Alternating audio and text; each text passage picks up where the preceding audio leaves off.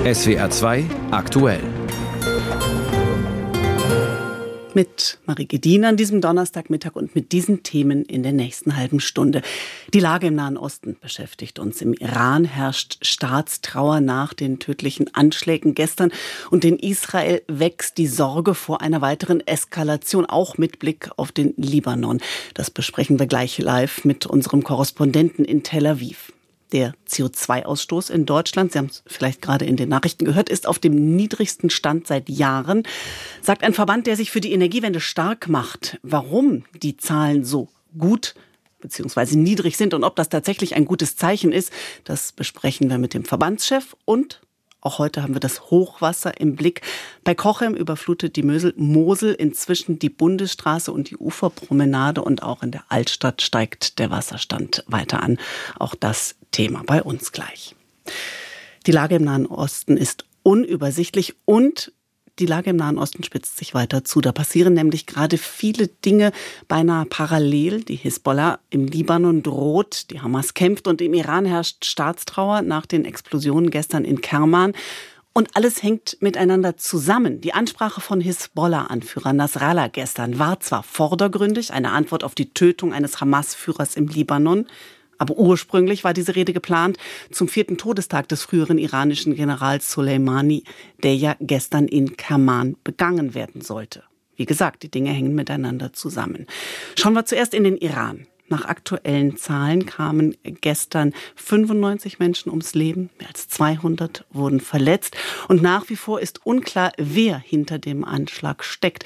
Unsere Korrespondentin Karin Sens berichtet.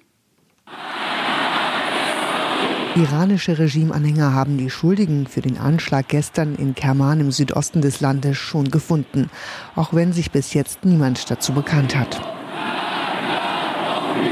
In Sprechkörn auf einer Veranstaltung in Teheran wünschen sie Israel und den USA den Tod. Kämpferisch strecken sie die Faust in die Luft. Währenddessen kommt Präsident Ibrahim Raisi ans Rednerpult. Hinter ihm ist ein übergroßes Bild von Qassim Soleimani an die Wand geworfen. Der frühere General der mächtigen Revolutionsgarden hat gestern seinen vierten Todestag. Er kommt am 3. Januar 2020 bei einem gezielten Drohnenangriff durch die USA in Bagdad im Irak ums Leben. Raisi greift die Gedenkveranstaltung in dessen Heimatstadt Kerman auf. Eine riesige Menschenmenge trauert in diesen Tagen am heiligen Grab von Qassim Soleimani und die versuchen, die Menschen mit einem barbarischen Akt zu schocken. Sie können sich sicher sein, dass sie für dieses grausame Verbrechen einen hohen Preis bezahlen werden. Hunderte, so heißt es in iranischen Medien, nehmen auf dem Friedhof von Kerman, Soleimanis Heimatstadt, an einer Gedenkveranstaltung teil. Innenminister Ahmad Wahidi erklärt am Telefon im iranischen Fernsehen, was dann passiert. Um 15 Uhr gab es die erste Explosion und als die Menschen versuchen, den Verletzten zu helfen, gab es die zweite Explosion. Das Ganze nur rund 700 Meter von Soleimanis Grab entfernt. Mehr als 200 Menschen sollen verletzt worden sein, wie diese Frau im schwarzen langen Jador. Sie liegt auf einer Trage und erzählt einem iranischen Fernsehjournalisten, ich habe plötzlich ein Brennen auf meinem Rücken gespürt und als ich versucht habe, mich zu bewegen, ging es nicht. Ich erinnere mich nur daran, dass ich eine Explosion gehört habe. Es ist der tödlichste Anschlag in der 45-jährigen Geschichte des Iran seit der Islamischen Revolution. Der oberste Führer des Iran, Ayatollah Ali Khamenei, spricht den Familien der Opfer von Kerman in einer schriftlichen Botschaft sein Beileid aus, macht Feinde des Iran dafür verantwortlich und verspricht eine harte Reaktion. Wie die aussehen könnte, schreibt er nicht. Der Nachfolger von Soleimani bei der iranischen Eliteeinheit Al-Quds-Brigaden, General Ismail Ghani, spricht auf der Veranstaltung in Teheran nach Präsident Raisi. In grüner Uniform erklärt er mit erhobenem Zeigefinger, die Ermordung des Märtyrers Soleimani und die von Märtyrern wie Said Razi Mousavi und Verbrechen wie in Kerman zeigen, wie verzweifelt der Feind inzwischen ist. Aber er weiß nicht, dass die Islamische Republik mit Gottes Hilfe ihren Weg nicht aufgeben wird, das zionistische Regime zu entwurzeln, egal wie sehr sich der Feind anstrengt. Beobachter diskutieren im Netz, ob wirklich Israel hinter dem Anschlag stecken könnte. Sie vermuten den Geheimdienst Mossad immer wieder hinter Angriffen, unter anderem auf Experten des iranischen Atomprogramms und Mitglieder der Revolutionsgarden. Man könne so zeigen, dass man den Iran sogar an diesem besonderen Ort hart treffen könne. Das ganze Schema mit den beiden zeitversetzten Explosionen passe eher zu einer islamistischen Terrororganisation wie dem IS, so Beobachter. Möglicherweise werde auch versucht, den Iran tiefer in den Gaza-Krieg hineinzuziehen. Beobachter fürchten, dass sich der durch iranische Vergeltungsschläge weiter im Nahen Osten ausbreiten könnte. Karin Sens war das über die Situation im Iran. Drohgebärden gen Israel, also aus dem Iran und aus dem Libanon und die große Sorge, dass sich der Krieg in Gaza weiter ausbreiten könnte. Darüber reden wir jetzt live mit unserem Korrespondenten in Israel, mit Jan-Christoph Kitzler. Herr Kessler, die israelische Armee hat ja nach eigenen Angaben schon Raketenstarts aus dem Libanon registriert. Wie groß ist denn tatsächlich die Angst oder die Sorge in Israel, dass sich der Krieg ausweitet? Ja, man ist auf jeden Fall wachsam, zumindest die Militärs sind das. Es gab in den letzten Wochen ja immer wieder Raketenbeschuss und auch Beschuss von Artillerie oder Panzerabwehrwaffen auf Gebiete in Israel. Das ist ja immer noch eine Situation, in der 70, 80.000 Israelis, die dort oben im Norden an der Grenze zum Libanon normalerweise wohnen, nicht in ihren Häusern sind. Die sind evakuiert, weil es dort einfach nicht sicher ist. Und natürlich ist jetzt die Lage besonders angespannt äh, durch die Situation, die wir eben durch den Drohnenangriff in Beirut erlebt haben. Es gibt die Drohgebärden, es gibt Aussagen auch von Hassan Nasrallah, dem Hezbollah-Chef, die man gestern hier sehr aufmerksam verfolgt hat und die man eigentlich eher als deeskalierend deutet. Aber trotzdem ist Israel alarmiert. Israel ist äh, so in der Lage, dass man zusätzliche Truppen in den Norden geschickt hat, auch um gewappnet zu sein, falls es dort stärker wird. Hm. Die Vorgänge in Beirut haben Sie gerade angesprochen, dann äh, die Anschläge in Kerman. Wird man noch, das wissen Sie natürlich am besten, irgendetwas hören, wenn keine Art von Aufklärung, aber irgendeine Einordnung, einen Kommentar von der Regierung, Regierung Netanyahu äh, zu irgendeiner Urheberschaft in beide Richtungen? Nee, normalerweise gibt es da keine Kommentare. Das wird nicht äh, bestätigt von israelischer Seite. Es gab ja auch in den vergangenen Monaten, auch vor dem Krieg, immer wieder Luftangriffe, zum Beispiel auf Ziele in Syrien, wo man pro-iranische genau. Milizen äh, bombardiert hat. Auch das hat Israel in der Regel nicht bestätigt. Das kommt dann manchmal so durch Versehen äh, raus, durch Kommunikationsfehler. Es gab jetzt auch nach diesem Drohnenangriff zum Beispiel in Beirut halt die Aussage von einem Sprecher der Regierung, der auffällig deutlich gesagt hat, naja, wer immer das gemacht hat, in Anführungsstrichen, das galt nur der Hamas. Es ist auf das Bemühen auf jeden Fall zu sagen, Israel ist im Krieg, wir wollen die Hamas bekämpfen, wir wollen die Hisbollah möglichst raushalten aus diesem Krieg. Also das war eine Aussage, die man eindeutig natürlich lesen konnte. Israel weiß schon, dass es beteiligt ist, man sagt es nicht und man versucht das Signal auszusenden, bitte sorgt nicht für Eskalation, wir wollen nicht die Hisbollah treffen, sondern es geht vor allem um den Krieg gegen die Hamas.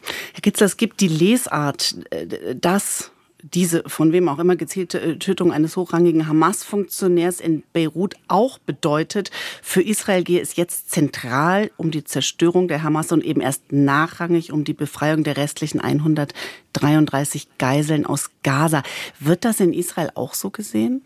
Also das ist ein Eindruck, den die Angehörigen der Geiseln, die hier ganz oft noch immer auf der Straße sind und die total verzweifelt sind natürlich über die Lage im Gazastreifen, den die haben müssen. Denn natürlich, und das ist die Einschätzung von vielen Beobachtern hier, ist diese gezielte Tötung, wenn sie denn eine war, diese mutmaßliche gezielte Tötung, müssen wir ja sagen, auf jeden Fall etwas, was Verhandlungen über einen neuen Geiseldeal total entgegensteht. Also man kann ja nicht auf der einen Seite die Hamas-Führung töten und gleichzeitig mit ihr verhandeln wollen um eine weitere Freilassung von Geiseln. Das bedeutet wahrscheinlich, dass es in naher Zukunft keine Feuerpause im Gazastreifen geben wird, dass der Kampf dort heftig geführt wird. Das passt natürlich auch zu dem Eindruck, den Israel hat, nämlich, dass es nicht mehr viel Zeit hat, diesen Krieg zu führen. Der Druck auch international wegen der schweren, furchtbaren humanitären Lage im Gazastreifen, der wird größer. Und deswegen gibt es auch die Forderung zum Beispiel aus den USA, schnell diesen Krieg jetzt auch in eine neue Phase zu überführen. Und auch deshalb ist man nicht interessiert an einer Waffenruhe. Das ist natürlich ein furchtbares Signal für die Angehörigen der Geiseln, die sich immer noch Hoffnung machen, dass sie leben erstens und dass sie auch wieder freikommen. Jetzt haben Sie den Druck angesprochen aus dem Ausland. US-Außenminister Blinken will offenbar wieder in die Region kommen, zum dann fünften Mal nach Israel seit, seinem, seit dem Hamas-Überfall am 7. Oktober. Ist das das, was Sie gerade meinten? Wird da der Druck größer? Ist das, was man erwartet?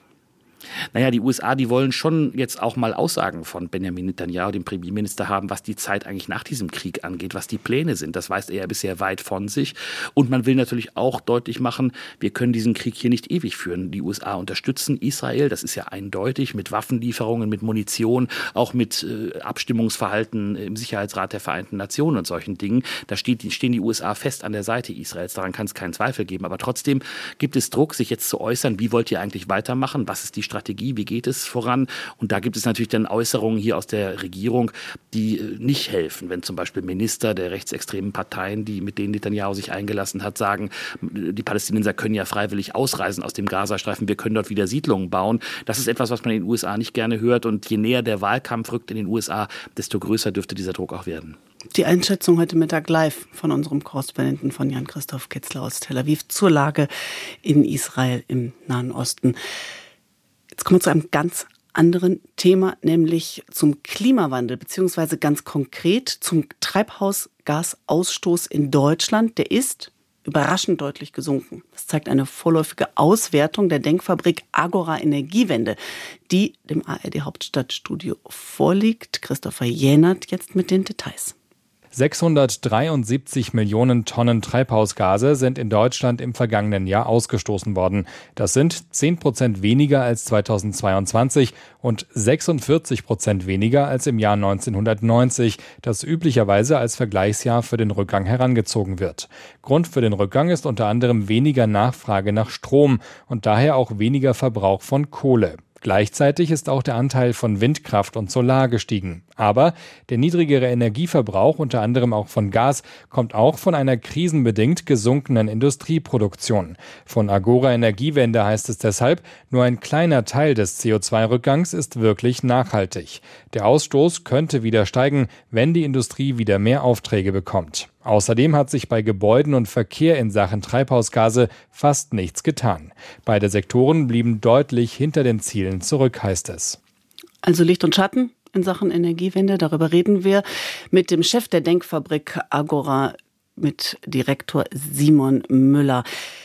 Ich habe ihn gefragt vor der Sendung, weniger Stromverbrauch, weniger Kohleverbrauch. Außerdem der Anteil von Solar- und Windkraft gestiegen. Das ist ja die gute Nachricht im Kern. Wer ist denn dafür im positiven Sinne verantwortlich? Also tatsächlich zwei Drittel des Rückgangs der Emissionen hängt mit dem Rückgang der Kohleverstromung zusammen. Wenn wir uns da jetzt die Gründe anschauen, da ist einerseits die Energiekrise zu nennen. Warum? Der Stromverbrauch ist krisenbedingt um 3,9 Prozent zurückgegangen, ist im Wesentlichen auf die hohen Preise zurückzuführen. Der zweite Grund, äh, wer ist dafür verantwortlich? Das ist eine Entspannung auf dem europäischen Strommarkt, weil Deutschland tauscht sehr viel Strom aus mit den europäischen Nachbarn. Und da war die Situation 2023 deutlich entspannter als 2022. 22 hatten wir eine starke Dürre, das hatten wir 23 nicht. Ähm, wir hatten auch eine Krise der französischen Atomflotte, die ist aufgelöst gewesen 2023. Und auch in Bezug auf die Gaspreise gab es eine Erholung, sodass Gaskraftwerke schneller zum Zug gekommen sind.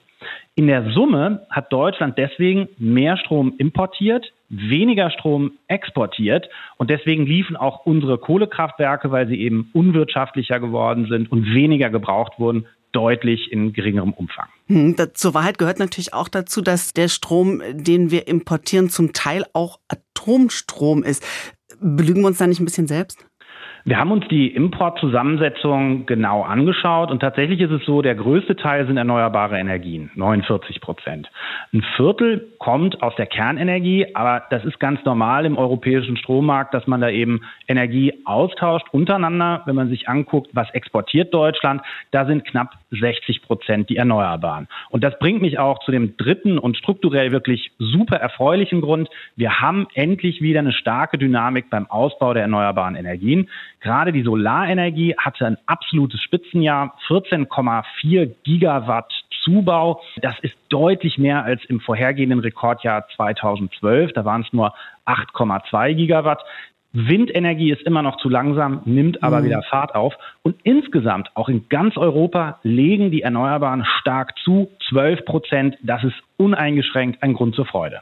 Jetzt kommen wir mal von der Freude zur Industrie, denn die stößt, ähm, wenn ich Ihre Zahlen richtig lese, nur deshalb deutlich weniger Treibhausgase aus, weil sie im Moment krisenhaft wenig produziert. Warum gelingt denn bei allem Positiven, was Sie gerade gesagt haben oder gerade angesichts dessen, der Umbau in Richtung CO2-Neutralität in der Industrie noch nicht so recht zumindest? Genau, das ist der Teil, der uns wirklich große Sorgen bereitet. Ungefähr äh, ein knappes Drittel der Emissionsreduktion gehen eben auf die Industrie zurück. Und da ist es vor allen Dingen krisenbedingter Produktionsrückgang der energieintensiven Industrie, weil eben die Energiepreise durch die fossile Energiekrise sehr hoch sind. Da sehen wir dringenden Handlungsbedarf, um den Industriestandort zu sichern. Wir hatten im vergangenen Jahr eine Reihe von Konzepten, die auf den Weg gebracht wurden. Aber all das ist eben noch nicht umgesetzt. Und da kommt jetzt 2024 darauf an, dass die Bundesregierung die Lücken in der Klimapolitik schließt, Investitionen in klimaneutrale Industrie ermöglicht. Und das ist auch sehr wichtig, weil auf europäischer Ebene wurde der sogenannte Emissionshandel mhm. verschärft. Und der bedeutet, dass es in ganz Europa bis Ende der 2030er Jahre nur noch eine klimaneutrale Industrie geben kann, weil dann gibt es keine neuen Verschmutzungsrechte, keine neuen Emissionszertifikate. Deswegen muss da jetzt wirklich gehandelt werden. Und 2024 ist die Bundesregierung gefragt, auch die Finanzmittel zur Verfügung ja. zu stellen, damit das gelingt. Herr Müller, und jetzt haben Sie zweimal Bundespolitik gesagt. Ähm, wir müssen auf den ja zuständigen Wirtschafts- und Energieminister kommen. Der hat heute früh im Bayerischen Rundfunk gesagt, er erwartet nicht, dass die CO2-Emissionen bei einem Anziehen der Wirtschaft wieder deutlich ansteigen. Wir hören mal einmal rein. Natürlich wird weniger produziert, auch weniger als gut ist für die Volkswirtschaft. Aber die Wirtschaft selbst ist ja voll auf dem Klimaschutzpfad. Das heißt, Energieeffizienz gleiche Menge an Produktion bei weniger Energieverbrauch oder bei erneuerbarem Energieverbrauch ist ja durchaus strukturell zu beobachten. Da müssten Sie jetzt, Herr Müller, wenn ich Sie bislang richtig verstanden habe, äh, bei dem Zitat, die Wirtschaft voll auf dem Klimaschutzpfad, da müssten Sie jetzt widersprechen. Also diese positive Einschätzung kann ich in der Form tatsächlich nicht teilen. Ähm, das geben die Zahlen in dieser Form auch nicht wieder, weil wir sehen, dass die CO2-Rückgänge vor allen Dingen in der energieintensiven Industrie aufgetreten sind. Und da geht es halt darum, äh, dass man jetzt nicht nur so geringfügige Effizienzverbesserungen macht, sondern dass man tatsächlich die Prozesse umstellt. Also zum Beispiel, dass ein Stahlwerk nicht mehr mit Kokskohle funktioniert, sondern mit grünem Wasserstoff. Da gab es auch erste Förderbescheide. Aber wenn wir uns jetzt angucken, wie steht's um die Investitionen, die sind halt noch nicht ausgelöst und dafür braucht man auch die entsprechenden Finanzmittel und es muss 2024 passieren. Im Übrigen gar nicht mal nur bei der Industrie. Gebäude und Verkehr bleiben die Sorgenkinder der Transformation. Da ist wirklich auch die Politik gefragt. Folgendes Beispiel. Wir hatten jetzt eine plötzliche, ein plötzliches Ende der Prämie für Elektroautos. Und das Hauptproblem daran ist, die ist ersatzlos gestrichen worden. Also es gab keine alternativen Maßnahmen, dass sich der Umstieg auf eine klimaneutrale Mobilität rechnet. Und so wird das mit den Klimazielen im Verkehr nicht klappen. Wir wollen 15 Millionen E-Autos auf der Straße haben bis 2030. Dafür müssen in den kommenden Jahren bei den Neuzulassungen 90 Prozent der Autos batterieelektrisch fahren. 2023 waren es nur knapp 20 Prozent. Also da muss wirklich dringend nachgelegt werden. Im, Im, Verkehrsbereich brauchen wir ein Gesamtkonzept, dass eben auch der ÖPNV, der öffentliche Personennahverkehr, attraktiv ist. Und im Gebäudesektor, da hatten wir Fortschritte 2023 mit dem Gebäudeenergiegesetz, mit dem Wärmeplanungsgesetz. Die muss man jetzt konsequent umsetzen. Man braucht aber vor allen Dingen auch die Sicherheit, dass die Fördermittel da sind, dass sich wirklich alle Leute eine klimaneutrale Heizung auch leisten können sagt Agora-Direktor Simon Müller. Das Gespräch haben wir kurz vor der Sendung aufgezeichnet. Während die Bilder vom Hochwasser aus dem Norden und Osten Deutschlands seit Tagen im Fernsehen zu sehen sind, steigen jetzt auch kontinuierlich die Wasserstände im Südwesten. In Rheinland-Pfalz gibt es gleich mehrere kritische Pegelstände. Das Hochwasser der Mosel hat Kochem erreicht. SWR-Reporter Konstantin Plecking berichtet. In Kochem sind vor allem die Uferbereiche betroffen. Die Bundesstraße B49 ist komplett überflutet. Und auch die Weinlokale an der Uferpromenade sind betroffen. Auch einen kleinen Teil der Altstadt hat die Mosel überflutet. Die Feuerwehr hat hier Stege aufgebaut. Einige Keller müssen ausgepumpt werden. Gegen 17 Uhr wird in Kochem der Scheitelpunkt des Hochwassers erwartet. Der Pegel soll dann auf etwa 7,90 Meter ansteigen. Für die Behörden und die Menschen in Kochem ist das allerdings kein übermäßiger Grund zur Sorge. Der Bürgermeister der Verbandsgemeinde Kochem, Wolfgang Lambert, sagte dem SWR, heute wolle man vor allem das Leben in der Stadt organisieren. Man wolle die Pflegedienste dabei unterstützen, die Menschen zu erreichen. Etwas Sorge bereitet den Behörden allerdings, dass wegen Sanierungsarbeiten nicht alle Tore an den Wehren geöffnet werden können. Dadurch würde das Wasser weniger schnell abfließen und das Hochwasser könne dadurch etwas höher sein, als es sonst wäre. Der Kreis Cochem-Zell hat das Wasser- und Schifffahrtsamt des Bundes bereits dafür kritisiert. Das Amt äußerte sich dazu noch nicht. Also weiter Sorge vor steigenden Pegelständen. Bundeskanzler Olaf Scholz ist zum zweiten Mal in eine der Hochwasserregionen gereist, diesmal in den Vorharz im Süden Sachsen-Anhalts. In Niedersachsen hat die dortige Innenministerin Behrens heute Vormittag französische Helfer begrüßt, die einen mobilen Deich aufbauen wollen. NDR-Reporter Thorsten Ahles in Hannover. Die ersten Lagebesprechungen in den einzelnen niedersächsischen Regionen hat es heute schon gegeben. Wie sehen die Erkenntnisse aus? Im Großen und Ganzen lässt sich sagen, dass die Situation vielerorts durchaus noch kritisch und angespannt ist, aktuell aber beherrschbar. Es müsse derzeit weder eingegriffen noch evakuiert werden, heißt es von verschiedenen Feuerwehren. Aber eine Sorge bleibt akut, halten die Deiche und Dämme. Wir müssen ein Deichbruchszenario weiterhin im Blick haben, sagte mir heute Morgen beispielsweise eine Sprecherin des Lagezentrums in Oldenburg. Dort habe sich der Pegelstand der Hunde im Vergleich zu gestern zwar kaum verändert und auch heute werden keine nennenswerten Niederschläge dazukommen, aber der Dauerdruck des Hochwassers auf die Deiche, der ist und bleibt ein Unsicherheitsfaktor. Also Vorsicht äh, geboten weiterhin, aber es gibt auch erfreuliche Trends. Wie sehen die aus?